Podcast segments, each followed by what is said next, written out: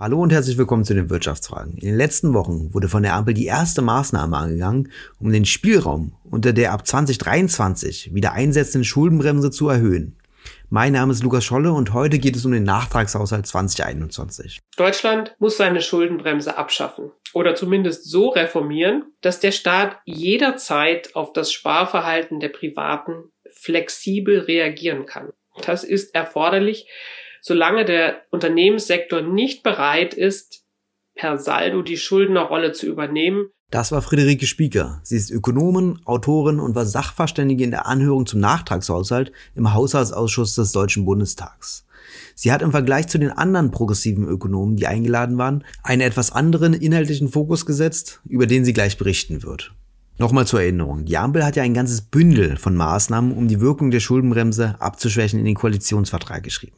Angefangen bei der Ausweitung der Kreditermächtigung für Bahn und Beamer über den Tilgungsaufschub der Corona-Schulden bis hin zur Prüfung der Konjunkturkomponente. Das sind nur einige Beispiele. Und im Kern gute Ansätze, da klar ist, die Schuldenbremse bekommt man so einfach nicht weg und so einfach auch grundlegend nicht reformiert, vor allem nicht mit der FDP. Im Nachtragshaushalt kommt eine weitere Maßnahme der Ampel zum Vorschein. Sie ist ziemlich besonders, da Kreditermächtigungen eines abgeschlossenen Haushaltsjahrs im Nachhinein genutzt werden. Das Besondere ist auch, die Kreditermächtigung hat die GroKo noch beschlossen, dann aber nicht genutzt, aus einer ganzen Reihe an Gründen, die zum größten Teil aber fragwürdig sind. So kann Lindner sich jetzt fein rausreden und sagen, dass er keine zusätzlichen Schulden gemacht habe, sondern nur die Spielräume der Vorgängerregierung genutzt habe. Die Gelder fließen in den Energie- und Klimafonds, wo sie in der Nutzung zeitlich limitiert und inhaltlich begrenzt sind. Diese Eingrenzung ist in der Kombination mit der Begründung sehr wichtig, wie wir gleich sehen werden. Technisch ist das erst möglich, seitdem die Ampel sich eine schlaue Reform hat einfallen lassen. Jetzt fällt nämlich das Befüllen des Energie- und Klimafonds unter die Schuldenbremse, die ja derzeit ausgesetzt ist.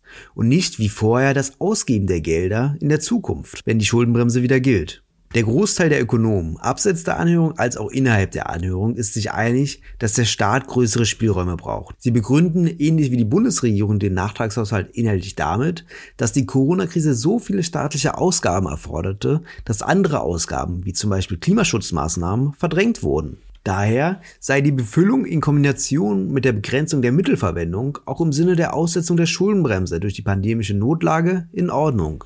Kritik gibt es vor allem von der Union, die sogar Verfassungsklage gegen den Haushalt angekündigt hat. Es ist nicht unwahrscheinlich, dass Lindner auch dagegen geklagt hätte, wenn er in der Opposition wäre. Bemerkenswert war auch noch das Gutachten des Bundesrechnungshofs in der Anhörung, der sich ja oft als Schuldenbremse-Hooligan gibt.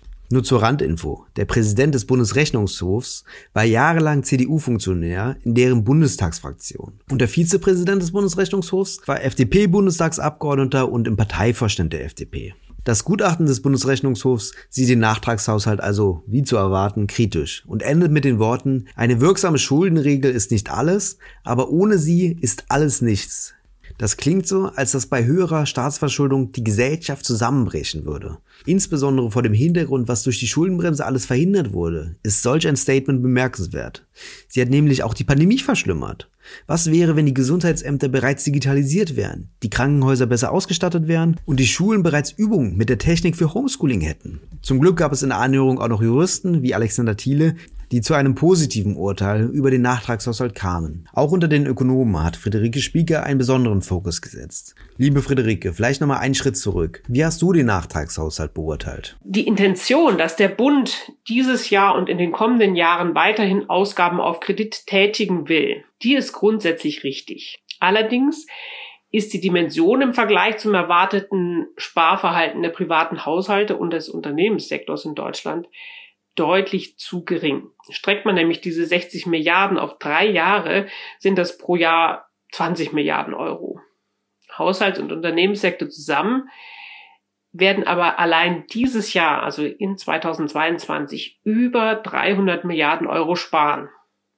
Obwohl die private Sparquote inzwischen wieder sinkt. Die war ja pandemiebedingt massiv gestiegen. Aber auch wenn man jetzt einen deutlichen Rückgang der Sparquote annimmt, bleiben immer noch dreistellige Milliardenbeträge, die nicht ausgegeben werden, die also der Gesamtwirtschaft als Nachfrage fehlen. Dagegen nehmen sich die 20 Milliarden Euro zusätzliche Ausgaben des Energie- und Klimafonds nicht gerade umfangreich aus, würde ich mal sagen. Vor allem aber, und das ist nämlich der Knackpunkt, ist die rechtliche Konstruktion, die Milliarden durch die nicht ausgeschöpfte Kreditermächtigung aus dem Jahr 2021 sozusagen auf Vorrat zu parken, um sie für die Zeit nach 2021 zur Verfügung zu haben, die ist ziemlich haarsträubend. Ich kann und will die juristischen Fragen, zum Beispiel der Änderung der Verbuchungsregeln, die damit zusammenhängen, nicht beurteilen. Ich bin keine Juristin. Aber man kann klar sagen, die Regierung, die verrenkt sich hier, um eine Quadratur des Kreises zu meistern.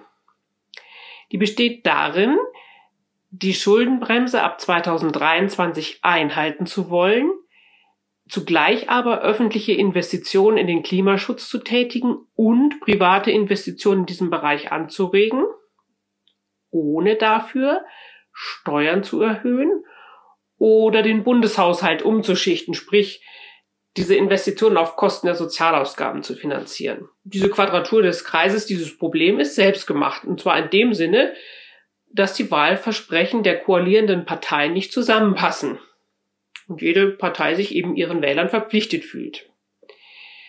Aber dass die gewählte Lösung über einen zweiten Nachtragshaushalt für 2021, für das also zurückliegende Jahr, keine wirkliche Lösung ist, das liegt auf der Hand. Das stimmt wohl. Alleine das Geld aus dem Nachtragshaushalt wird es nicht richten. Mal sehen, wie viel Spielraum die geplanten restlichen Maßnahmen ermöglichen werden. Bei der Anhörung und den Gutachten waren auch ganz schön krasse Äußerungen dabei. Das Gutachten des Bundesrechnungshofs endete mit den Worten, eine wirksame Schuldenregel ist nicht alles, aber ohne sie ist alles nichts. Wie beurteilst du solche Äußerungen von den geladenen Experten?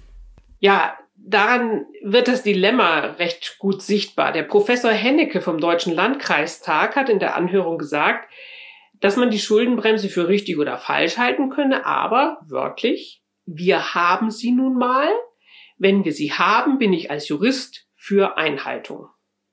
Zitat Ende. Und Professor Gröpel von der Universität des Saarlands, der hat erklärt, Zitat, die gesamtwirtschaftliche Betrachtungsweise wurde mit Einführung der neuen Schuldenregel, vielleicht zum Leidwesen vieler Nationalökonomen, sehr stark in den Hintergrund gedrängt. Wir haben bei der Schuldenbremse, bei der neuen Schuldenregel keine gesamtwirtschaftliche Betrachtungsweise mehr. Zitat Ende. Und genau das ist das Problem. Wir haben mit der Schuldenbremse eine Gesetzesvorschrift, noch dazu mit Verfassungsrang, also nur sehr schwer zu revidieren, die den Staat daran hindert, jederzeit das gesamtwirtschaftliche Interesse zu vertreten, wahrzunehmen das selbstverständlich auf einer gesamtwirtschaftlichen Betrachtungsweise der jeweiligen Lage basiert. Dass hier die Justerei gegen die makroökonomische Vernunft ausgespielt wird, ist in meinen Augen schon ziemlich abenteuerlich. Und zwar nicht, weil das irgendwie ehrenrührig für die Volkswirte wäre. Die sind ja selber schuld dran an diesem Unfug, weil sie vor der Einführung der Schuldenbremse nicht klar genug dagegen gehalten haben sondern die Schuldenbremse sogar noch unterstützt haben. Jedenfalls der überwiegende Teil der Fachwelt. Nein, das in meinen Augen abenteuerliche ist, dass es gar nicht um irgendwelche unterschiedlichen ökonomischen Theorien geht bei der Frage, ob die Schuldenbremse gut oder schlecht ist oder ob sie heute eingehalten werden soll oder doch erst morgen. Es geht dabei um eine Logik, die man gegen die man nicht verstoßen kann, sondern die sich jederzeit gnadenlos durchsetzt. Und das ist die Einnahmen-Ausgabenlogik. Wenn die drei Binnensektoren einer Volkswirtschaft, nämlich die privaten Haushalte, die Unternehmen und der Staatssektor, alle gleichzeitig sparen wollen, dann fehlt es der Gesamtwirtschaft an Nachfrage. Denn dann wird von allen versucht, weniger auszugeben als einzunehmen. Das ist nämlich der Hintergrund von Sparen. Und dann bleibt irgendwer auf seinem Güterangebot sitzen, beziehungsweise produziert von vornherein weniger, beschäftigt weniger Arbeitskräfte, investiert weniger und dann rauscht die Wirtschaft in eine Rezession. Es sei denn, das Ausland springt in die Nachfragelücke und kauft, in diesem Fall jetzt dann Deutschland, alles das ab, was Deutschland produzieren, aber nicht selbst verbrauchen will. Und von dieser Logik war und ist in den Verhandlungen über den deutschen Staatshaushalt niemals die Rede. Auch nicht bei diesem Gesetzesentwurf, obwohl das in meinen Augen die naheliegendste Begründung wäre. Zumindest könnte man damit begründen, warum es auch 2022 und 2023 und wohl noch einige Jahre darüber hinaus wichtig ist, dass der Staat mehr Geld ausgibt, als er einnimmt. Die Wirtschaft braucht dringend einen Sektor, der bereit ist, die konjunkturschädigenden Wirkungen der Sparwünsche der Privaten auszugleichen. Und wenn man das verstanden hat, muss man sich auch nicht mehr irgendwelche Buchungstricks ausdenken, um Geld locker zu machen. Denn die Einnahmen-Ausgaben-Logik ist anders als irgendwelche keynesianischen oder neoklassischen oder liberalen oder sonstigen Ideen. Diese Logik ist immer und jederzeit gültig und diese Logik zu ignorieren ist einfach fatal. Da gebe ich dir vollkommen recht. Das sieht man auch vor allem an der Debatte, wenn es um Exportüberschüsse geht, die ja bitte jeder machen sollte. In deinem Gutachten und deinen Wortbeiträgen in der Anhörung hast du stets eine europäische Perspektive eingebracht. Was hat es damit auf sich? Wie ich eben schon sagte, wenn die privaten Haushalte und die Unternehmen in Deutschland ihre Sparbemühungen weiter fortsetzen, woran sie niemand hindern kann, und dann auch noch der deutsche Staatssektor die Schuldenbremse einzuhalten versucht, dann brauchen wir einen Nachfrageüberschuss des Auslands. Und zwar von, naja, jährlich so 240 bis 250 Milliarden Euro, damit unsere Wirtschaft nicht abstürzt.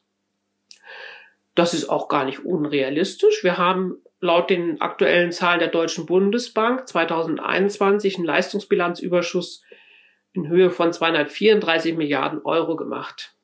Das sind ungefähr 6,9 Prozent des Bruttoinlandsprodukts. Deutschland ist ja so enorm wettbewerbsfähig und deswegen kann es sich im internationalen Handel kräftig behaupten.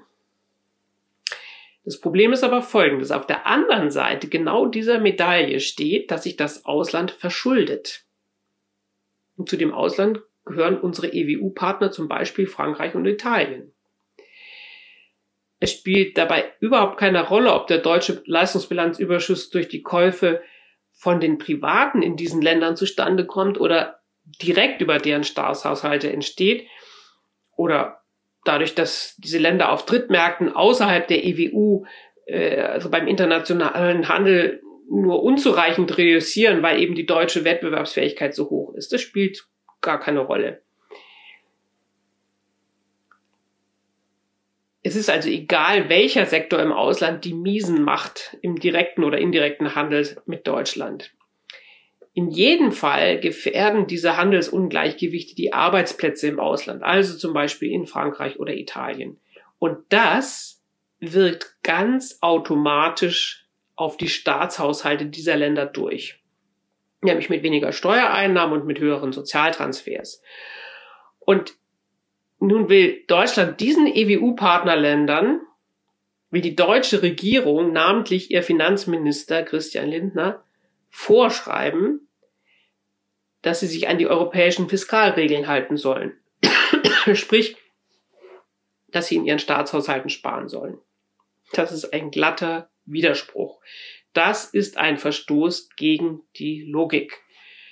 Und deshalb ist diese Zielsetzung der deutschen Regierung unhaltbar. Wenn die EWU-Partner im deutschen Sinne erfolgreich wären beim Einhalten der Fiskalregeln, bräche die Konjunktur in Europa massiv ein. Denn dann wollen alle gleichzeitig sparen und allen fehlt gleichzeitig Nachfrage.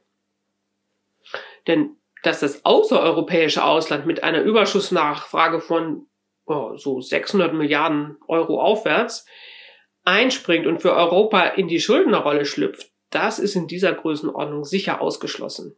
Das gäbe eine Reaktion der Wechselkurse und vor allen Dingen eine politische Reaktion. Das lässt sich der Rest der Welt, das lassen sich die USA und China nicht gefallen.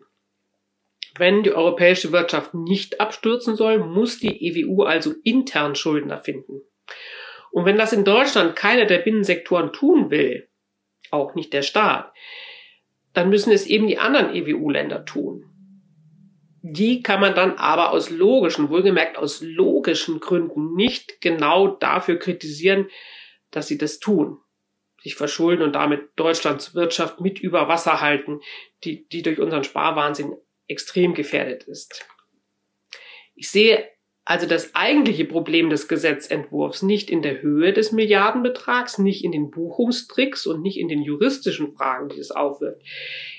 Ich sehe das Problem darin, dass mit dem Gesetz vorbereitet werden soll, dass Deutschland seinen EU-Partnern unter die Nase reibt, dass es in der Lage ist, die Schuldenbremse einzuhalten, öffentliche Investitionen zu tätigen und dafür trotzdem nicht die Sozialausgaben kürzen zu müssen. Und mit dieser weißen Weste will man sich hinstellen und die anderen Länder auffordern, bitteschön dasselbe Kunststück zu vollbringen, obwohl das aus logischen Gründen nicht möglich ist und deshalb die europäische Konjunktur in die Rezession stürzen würde. Oder was dem ungefähr gleichkommt, die Eurokrise wieder aufflammen würde, die ja ohnehin seit Jahren schwelt. Das wäre fatal, genauso wenn eine weitgehende Reform der europäischen Schuldenregeln ausbleiben würde. Wie müsste Deutschlands Fiskalpolitik stattdessen in den kommenden Jahren aussehen? Deutschland muss seine Schuldenbremse abschaffen oder zumindest so reformieren, dass der Staat jederzeit auf das Sparverhalten der Privaten flexibel reagieren kann. Das ist erforderlich, solange der Unternehmenssektor nicht bereit ist, per Saldo die Schuldnerrolle zu übernehmen und mit schuldenfinanzierten Investitionen die Wirtschaft vor dem sparbedingten Nachfrageausfall der privaten Haushalte zu bewahren, wie er das früher gemacht hat. Also in den 1950er, 1960er Jahren bis Ende der 1990er Jahre hat das funktioniert. Inzwischen macht es der Unternehmenssektor nicht mehr.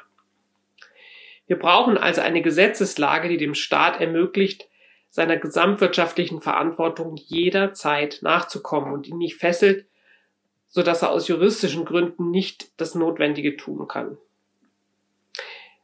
Meiner Ansicht nach können wir uns eine auf rein nationale und obendrein kameralistisch, fiskalpolitische und juristische Aspekte eingeengte Debatte nicht mehr leisten. Jedenfalls nicht, wenn Deutschland Europa nicht schaden will und damit sich selbst. Das kann ich nur unterschreiben. Gibt es noch einen Punkt, den du in dieser Debatte besonders betonen möchtest? Ja, den gibt es. Ich fände es extrem wichtig, dass in Deutschland in Sachen Ökonomik rational diskutiert wird, ohne ideologische Scheuklappen. Das erfordert viel Mut, gerade von Seiten der Politiker. Die müssten nämlich unlogische Positionen als solche erkennen und dann räumen. Und das ist viel verlangt. Aber anders kommen wir auf keine vertretbare, nämlich auf eine logisch widerspruchsfreie Position. Und die brauchen wir ganz dringend, vor allen Dingen für die internationale Zusammenarbeit. Sei es im Bereich Klimaschutzpolitik, sei es bei der Flüchtlings- oder der Friedenspolitik. Mit einem irrationalen Partner mag niemand verhandeln und sei ökonomisch noch so stark. Wenn wir unsere ökonomische Macht benutzen, logisch Unmögliches von unseren Partnern zu verlangen, können wir nur scheitern. Und wir stärken dadurch die radikalen Ränder der Gesellschaft hierzulande und andernorts. Und das sollten wir nicht tun. Vielen Dank, liebe Friederike, für die spannenden Antworten. Eine logischere Diskussion wäre sehr wünschenswert. In der kommenden Woche steht ja im Bundestag wieder eine Debatte zum Nachtragshaushalt an, wo wir sicherlich noch den ein oder anderen Mythos wieder aufgetischt bekommen werden. Abgesehen davon muss sich die Koalition auch ranhalten, da die haushaltspolitischen Eckpfeiler für den Haushalt 2023, also wenn die Schuldenbremse wieder gilt, schon demnächst anstehen. Sobald es dazu konkrete Vorschläge und eine Debatte gibt, werden wir uns auch das hier im Podcast nochmal genauer ansehen. Bis dahin könnt ihr wie immer den Podcast gerne oder ihn auf Spotify oder Apple Podcasts bewerten, wenn er euch gefallen hat. Bis zum nächsten Mal bei den Wirtschaftsfragen.